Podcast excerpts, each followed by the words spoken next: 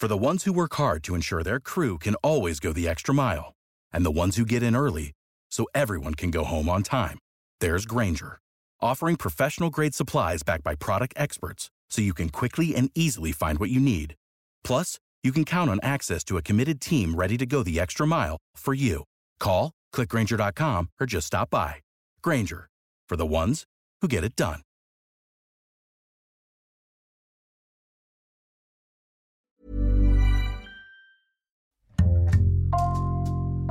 Bonjour, c'est Jules Lavie pour Code Source, le podcast d'actualité du Parisien. 2 milliards et demi d'utilisateurs dans le monde, 26 milliards d'euros de bénéfices nets en 2020. Malgré ces bons chiffres, Facebook est dans la tourmente. Une ancienne cadre de l'entreprise affirme en résumé que son fondateur, Mark Zuckerberg, a fait le choix de privilégier les contenus clivants pour doper l'audience de Facebook au risque d'aggraver les divisions dans nos sociétés. Code Source revient aujourd'hui sur l'affaire des Facebook Papers avec Pamela Rougerie, journaliste au Parisien, en charge notamment des sociaux. Pamela Rougerie, le 28 octobre, Mark Zuckerberg, le patron de Facebook, prend la parole à l'occasion d'un événement annuel de l'entreprise, la conférence des développeurs, et il annonce un grand projet. The next platform and medium will be even more immersive an embodied internet where you're in the experience, not just looking at it. Son projet, ça s'appelle le Metaverse. C'est la contraction de deux mots, méta et univers. On enfile un casque de réalité euh, virtuelle et en fait, on arrive dans cet univers virtuel où euh, euh, on peut prendre un verre avec ses amis, on prend l'avatar qu'on veut, on peut changer d'apparence. Ça pourrait prendre dix ans avant qu'on en voit la première forme, mais pour Mark Zuckerberg, c'est vraiment le nouveau chapitre d'Internet. We believe the metaverse will be the successor to the mobile internet. Et il annonce aussi que son groupe change de nom.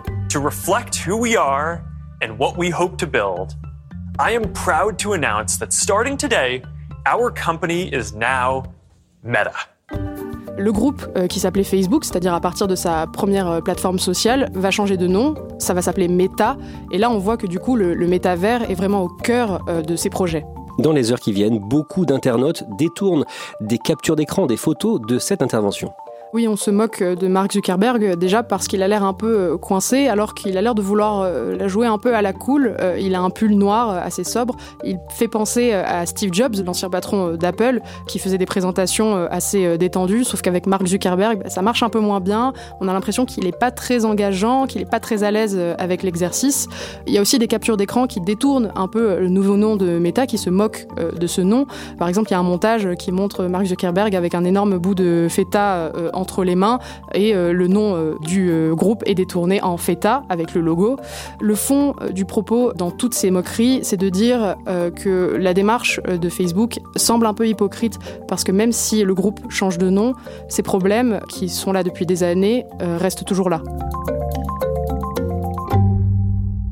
Ce changement intervient effectivement un mois et demi après le début d'un nouveau scandale entachant Facebook, baptisé les Facebook Files ou Facebook Papers, que vous allez nous raconter. Pamela Rougerie, mais avant ça, un rappel, le précédent gros scandale touchant Facebook, c'était en 2018, Cambridge Analytica. Qu'a-t-on appris à ce moment-là? Cambridge Analytica, c'est une société britannique qui se spécialise dans le conseil, surtout en politique. Son vrai sujet, ce sont ce qu'on appelle les big data. Ils utilisent des données euh, en ligne pour euh, calculer des choses, notamment dans le domaine euh, politique. Et euh, cette entreprise a été accusée d'avoir utilisé des données de dizaines de millions d'utilisateurs et essayé de les influencer dans le contexte d'élections. L'exemple le plus marquant, c'est en 2016, pendant l'élection présidentielle américaine. Les équipes de Donald Trump ont missionné Cambridge Analytica pour un peu influencer des électeurs clés sur les réseaux sociaux. Et pour certains, il y a eu vraiment un, effet, puisque Donald Trump a remporté la présidentielle après le scandale Cambridge Analytica, est-ce qu'il y a eu des conséquences pour Facebook? Alors Facebook a présenté ses excuses, a reconnu la faute puisque euh, les données euh, qui ont été utilisées par Cambridge Analytica ont été directement siphonnées de Facebook. I want to start with just a basic question, Mark. What happened? What went wrong? So this was a major breach of trust, and and I'm really sorry that this happened. Um, you know, we have a basic responsibility to protect people's data. So our responsibility now Le groupe a été visé par plusieurs enquêtes, aussi bien aux États-Unis euh, que dans l'Union européenne, et à la fin, euh, il a dû payer plusieurs amendes, notamment au Royaume-Uni, au Brésil, et euh, la plus forte amende, c'était aux États-Unis, où ils ont dû payer 5 milliards de dollars. Pamela Rougerie, le lundi 13 septembre, le prestigieux quotidien économique américain Wall Street Journal publie un premier long papier sur Facebook et il annonce une série d'articles. Cette série d'articles s'appelle les Facebook Files, donc en français c'est euh, les dossiers euh, Facebook. C'est une montagne de milliers euh, de documents. Il y a des études internes, des discussions chez les employés de Facebook. Il y a des mémos stratégiques qui ont été aussi partagés en interne. Il y a aussi des entretiens avec des anciens employés.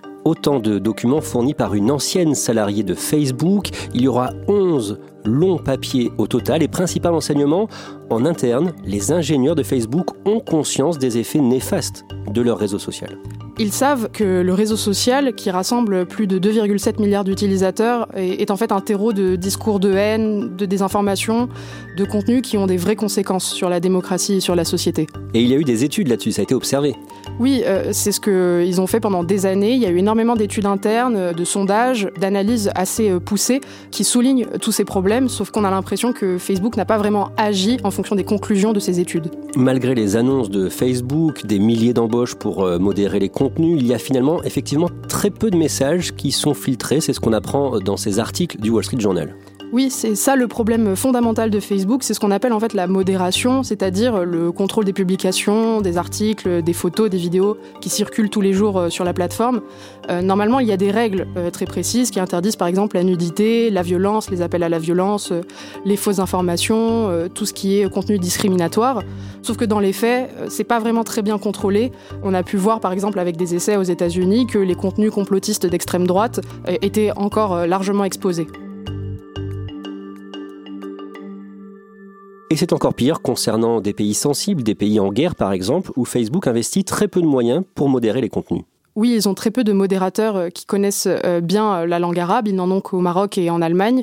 Sauf qu'un Marocain, il peut pas forcément comprendre le contexte et le dialecte de contenus qui sont diffusés en Irak. Et même quand il y a des outils de modération automatique, il semble insuffisant et c'est assez dangereux lorsque des plateformes ne sont pas contrôlées dans les pays dont la situation politique est sensible. C'est le cas en Afghanistan, c'est le cas au Pakistan, en Éthiopie, en Syrie ou au Yémen. Et la très grande majorité des moyens euh, consacrés par Facebook à la modération sont réservés aux États-Unis. Oui, au total, 84% du budget de la modération du groupe est consacré aux États-Unis. Ça veut dire que le reste du monde n'a que 16% du budget de modération. Et en Birmanie, par exemple, entre 2014 et 2016, il y a eu des appels au massacre diffusés sur Facebook. Oui, cela fait plusieurs années euh, qu'en Birmanie, les Rohingyas, qui sont une minorité euh, musulmane, sont victimes de persécutions. Il y a eu de nombreux appels à la violence qui ont été communiqués euh, sur Facebook. Par exemple, en 2014, une émeute a surgi entre des bouddhistes, qui sont la majorité dans le pays, et des musulmans, les Rohingyas. Et tout est né d'une fausse rumeur qui circulait sur Facebook, qui accusait en fait le patron d'une boutique, un patron musulman, d'avoir violé une de ses employées qui est bouddhiste. Et en fait, la rumeur avait été lancée par un militant ultranationaliste sur Facebook. En 2016, c'est même l'armée qui a utilisé Facebook comme outil de propagande pour véhiculer des messages, des appels à la haine, à la violence contre la minorité Rohingya. Pamela Rougerie, cette série d'articles du Wall Street Journal, nous apprend aussi que partout dans le monde, des personnalités clivantes mais très suivies sont exemptées de modération. Oui, ces personnalités font partie d'une sorte de liste blanche. C'est un programme qui s'appelle X-Check. Ce programme, en fait, il leur permet d'avoir une sorte de traitement de faveur. C'est-à-dire que euh, vous et moi, des utilisateurs euh, lambda, on est soumis à des règles strictes de modération. On ne peut pas forcément euh, publier ce qu'on veut. mais certaines personnalités, elles, ça peut être des hommes et femmes politiques, des célébrités, peuvent diffuser un peu plus facilement ce qu'elles veulent parce qu'elles sont très très suivies. Un exemple marquant, c'est celui du footballeur brésilien Neymar. en 2019, il avait diffusé des photos d'une femme nue sur Instagram dans le cadre d'une affaire d'accusation de viol. Et la publication, elle est restée en ligne près de 24 heures alors que la nudité est interdite sur l'application. Facebook est de moins en moins utilisé par euh, les jeunes générations, dans les pays riches en tout cas, mais le groupe a racheté WhatsApp en 2014 et deux ans plus tôt Instagram. Et là encore, le Wall Street Journal nous apprend qu'en interne, les dangers d'Instagram ont été étudiés. Instagram, c'est une application et un site qui permet euh, de partager euh, des photographies et des vidéos. C'est une plateforme qui est très utilisée euh, par les jeunes, par les influenceurs. On y publie souvent des photos assez soignées, on met souvent en avant son corps parfait, ce qu'on consomme, ses vêtements. Il y a une certaine pression sur l'image et elle affecte beaucoup les jeunes dans leur estime d'eux-mêmes, notamment les adolescentes. Dans une étude interne, le groupe Facebook avait trouvé que 13% des adolescentes estimaient qu'Instagram augmentait le risque de pensée suicidaire et 17% disaient que l'application augmentait les risques de troubles alimentaires. Le 26 septembre, Facebook dément dans un long message les révélations du Wall Street Journal concernant Instagram et le mal-être de certains de ses utilisateurs. Oui, Facebook, de son côté, juge que cette étude interne, en fait, elle a été mal comprise euh, par les médias. Lui, le groupe, il assure qu'Instagram aide les utilisateurs lorsqu'ils souffrent de solitude ou d'anxiété ou de troubles alimentaires. Ce que Facebook tient à souligner, c'est surtout que la majorité des adolescentes souffrant de problèmes liés à leur image on dit dans les sondages que Instagram avait peu ou pas vraiment d'effet sur leur santé mentale. Pamela Rougerie, le lundi 4 octobre, la source du Wall Street Journal, l'ancienne salariée de Facebook, dévoile son identité et son visage dans la prestigieuse émission télé de CBS, 60 Minutes. Elle s'appelle Frances Haugen. That is a fact that Facebook has been anxious to know since last month when an anonymous former employee filed complaints with federal law enforcement. À quoi est-ce qu'elle ressemble physiquement pour qu'on puisse euh, l'imaginer? Alors Frances Hogan, elle a 37 euh, ans. Dans cette interview, elle apparaît comme très posée, très solennelle. Elle est, elle est, blonde aux yeux bleus, elle porte un blazer beige. Elle explique de façon assez calme et déterminée euh, son parcours et pourquoi elle a choisi d'être lanceuse d'alerte. Qui est-elle? Quel est son profil? Alors de formation, c'est une ingénieure en informatique. Elle est passée par Harvard. Elle a précédemment travaillé pour Google et Pinterest. Sa spécialité, c'est le traitement de données, c'est-à-dire qu'elle étudie, elle met en forme les données qui circulent à grande échelle euh, sur la plateforme pour laquelle elle travaille. Chez Facebook, Frances Haugen avait un poste important.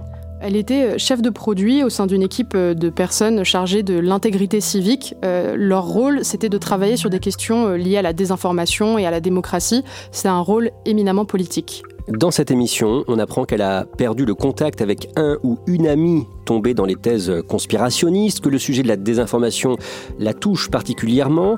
En résumé, ce qu'elle dit à CBS, c'est que Facebook n'a pas réellement intérêt à freiner les messages de haine et les fausses infos très clivantes non, parce que Facebook, comme euh, d'autres plateformes euh, des réseaux sociaux, euh, repose sur un modèle économique basé sur l'attention.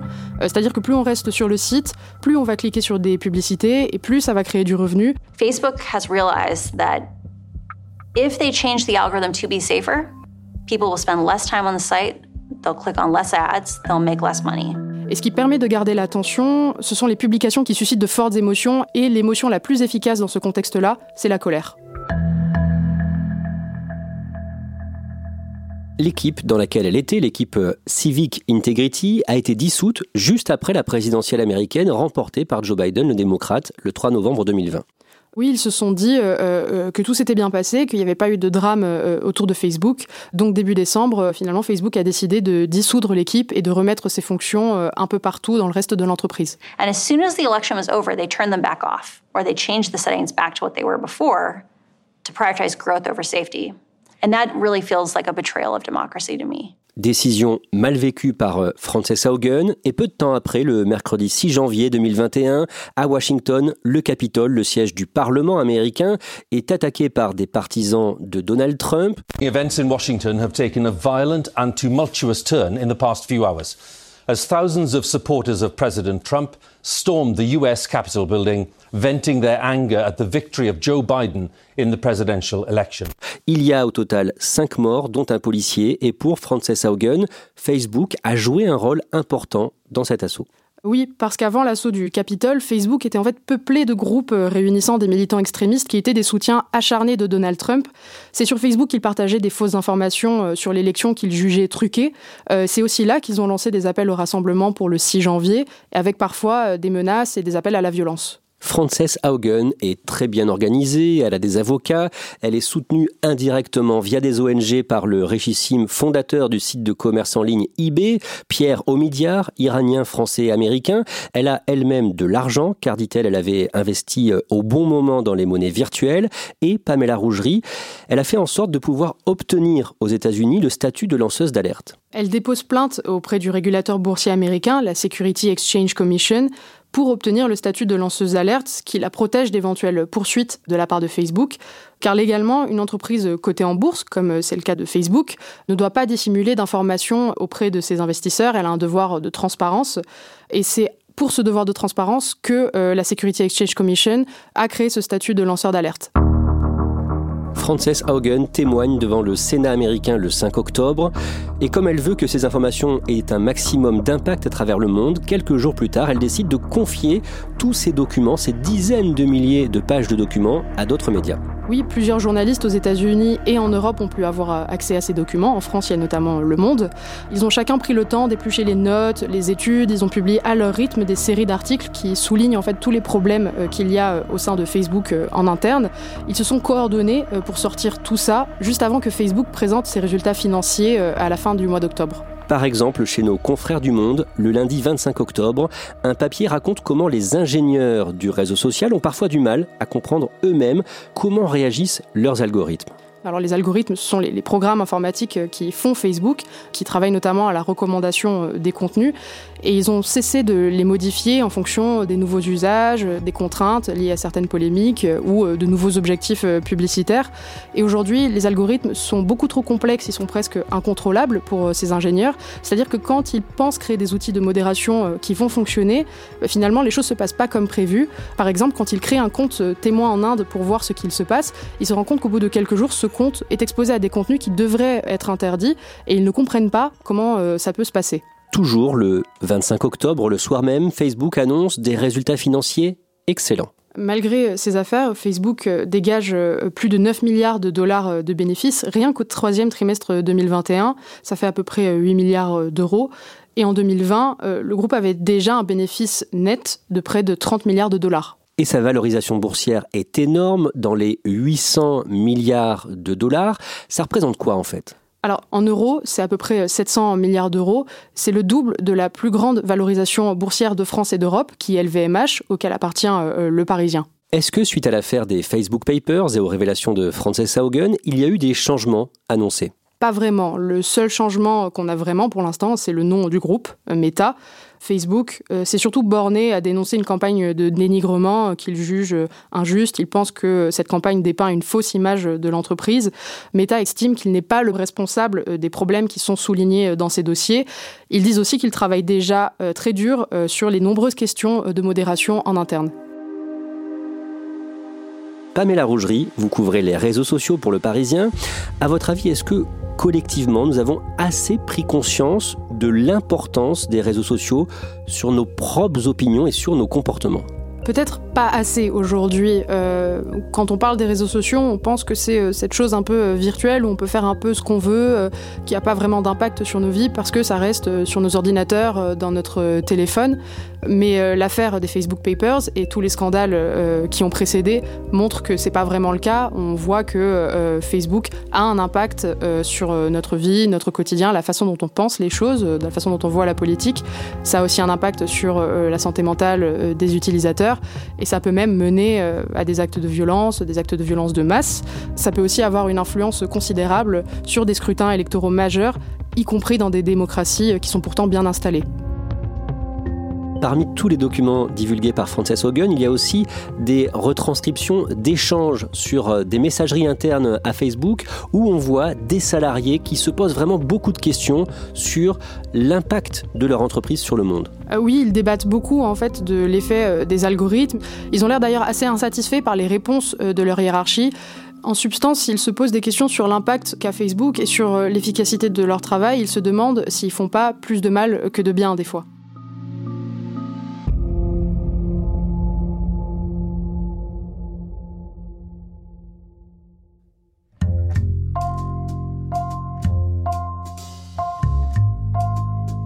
Merci à Pamela Rougerie. Cet épisode de Code Source a été produit par Raphaël Pueyo et Thibault Lambert. Réalisation Benoît Gillon. Code Source, le podcast d'actualité du Parisien, est disponible sur toutes les plateformes. Nous publions un nouvel épisode chaque soir de la semaine. Vous pouvez nous suivre sur Twitter, nous laisser un commentaire sur votre application préférée ou nous écrire directement source at leparisien.fr.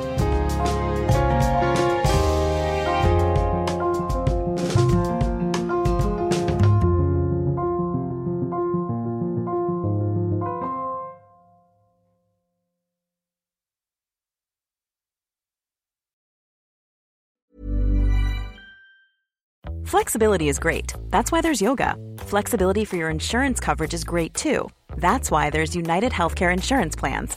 Underwritten by Golden Rule Insurance Company, United Healthcare Insurance Plans offer flexible, budget friendly coverage for medical, vision, dental, and more. One of these plans may be right for you if you're, say, between jobs, coming off your parents' plan, turning a side hustle into a full hustle, or even missed open enrollment. Want more flexibility? Find out more about United Healthcare Insurance Plans at uh1.com.